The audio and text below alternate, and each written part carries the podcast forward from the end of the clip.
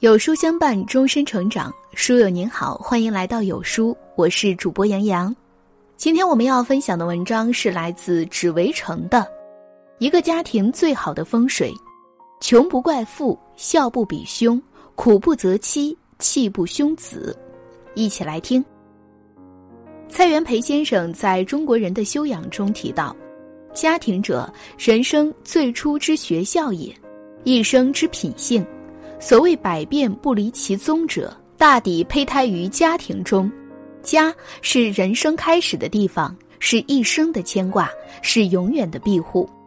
家人是世上最包容你的人，是温暖的来源，是前行路上最有力的安全感。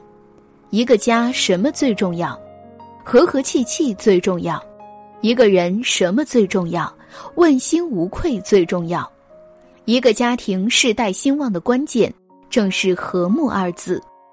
一家人在一起，互相体谅，彼此理解，养好这四种风水，比得过万贯家财。一穷不怪富，你有没有发现，父母年纪越大，就越是小心翼翼？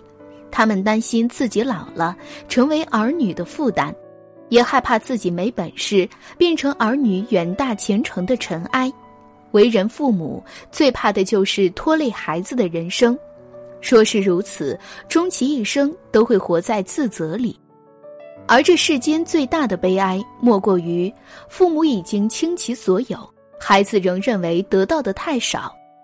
身为子女，学会善待父母是做人的根本。对待父母多一份耐心，少一点埋怨；多一份理解，少一点嫌弃，才是真正的孝顺。杨瞻宇在《时光录》里说道：“亲情可能是这个世界上最纯净的感情了，除了爱与呵护，还应该有感恩。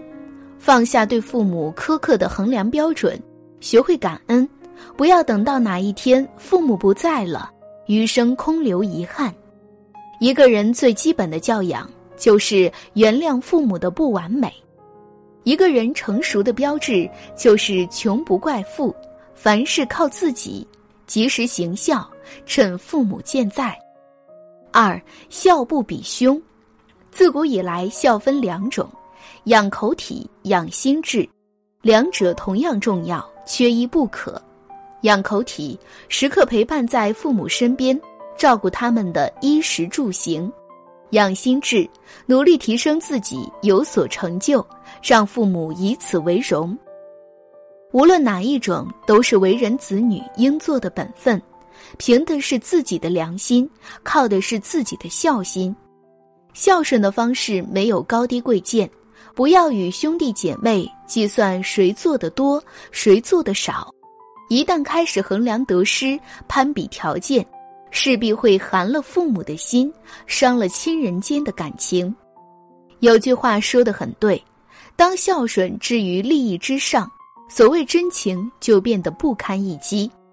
孝顺父母，不是人前演戏、人后翻脸的装腔作势，而是体贴入微、由表及里的嘘寒问暖。一个真心实意对待父母的人，人生之路也会越走越顺畅。三苦不择妻，网上有个问题：一个家的温度是由什么来衡量的？有个回答点赞很高，夫妻之间的关系。蔡康永在书里讲到过一个观点：人与人之间有一个情感账户，每次让对方开心，存款就多点；每次让对方难过，存款就少一点。如果有一天存款为零，一段婚姻也就走到了尽头。人的一生中，伴侣是陪伴我们时间最久的人。也是包容我们最多的人。当你生病时，给你最细心的照料，不舍昼夜守护你的人是妻子；当你晚归时，为你准备好热气腾腾的饭菜，等你回家的人是妻子；当你难过时，不断鼓励你、陪你一点一滴熬过去的人是妻子。请记得，生活再苦，也不要责备妻子。日子再难，也应该互相体谅。夫妻之间，小事原谅，大事商量，不争对错，不翻旧账，就是家庭最好的温度。四，气不凶子。老话里常说，父母的嘴决定孩子的命运，父母对待孩子的态度决定了孩子看待世界的角度。有位网友曾讲述过自己的亲身经历：期末考试没考好，我爸对我说：“你怎么这么没用？你怎么不去死？”我家住五楼，我当时万念俱灰，坐在了窗台上。从那以后，再也对他们亲近不起来。